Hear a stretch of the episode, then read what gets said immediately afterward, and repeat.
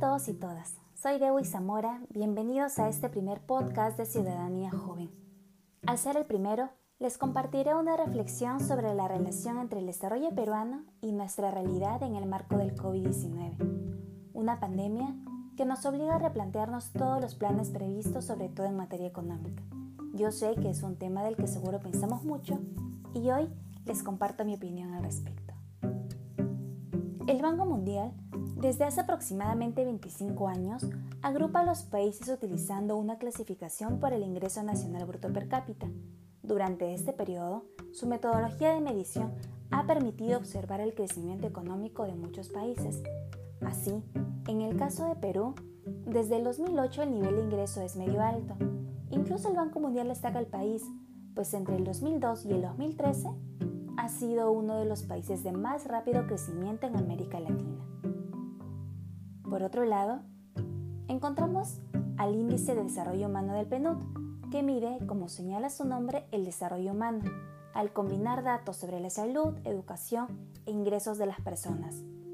Del último informe del 2019, se destaca que entre el 2003 y el 2019, Perú ha experimentado un progreso sostenido en su desarrollo humano, creciendo a una tasa acumulada de más del 60%.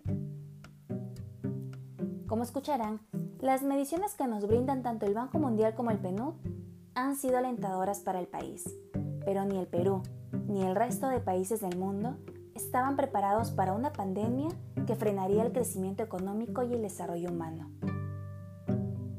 Ahora, los esfuerzos están siendo redirigidos a salvar vidas, invirtiendo más, sí, recién ahora, en un sistema de salud adecuado, una tarea relegada por los gobiernos durante décadas también se necesitan y se están implementando ciertas medidas para proteger a quienes han perdido y lamentablemente continuarán perdiendo sus ingresos económicos y por tanto su único medio de subsistencia.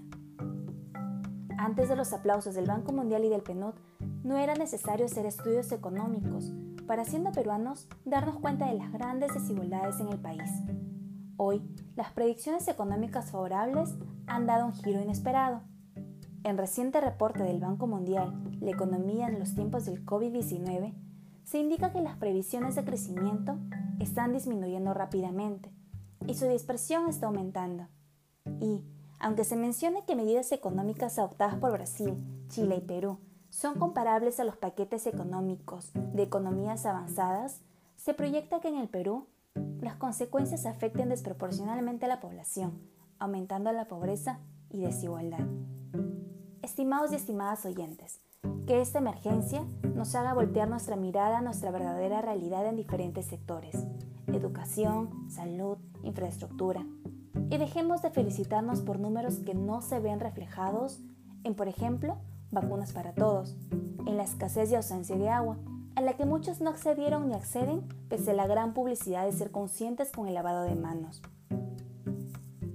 Como sociedad civil, requerimos que las políticas públicas nacionales sean replanteadas.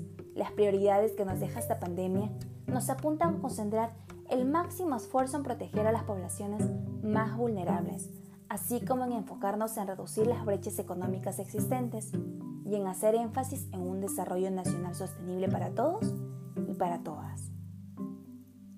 Más que nunca queremos que sea la realidad la que refleje los números y no que unos números escondan nuestra realidad. Desde Ciudadanía Joven, día a día estamos vigilantes a las acciones que viene tomando el gobierno y en siguientes podcasts les comentaremos las más resaltantes y algunos de sus resultados. Para sus sugerencias, no olviden seguirnos en nuestras redes sociales. Nos encuentran en Instagram, Twitter y Facebook como Ciudadanía Joven y los animo a visitarnos en nuestra página web www.ciudadaniajoven.org.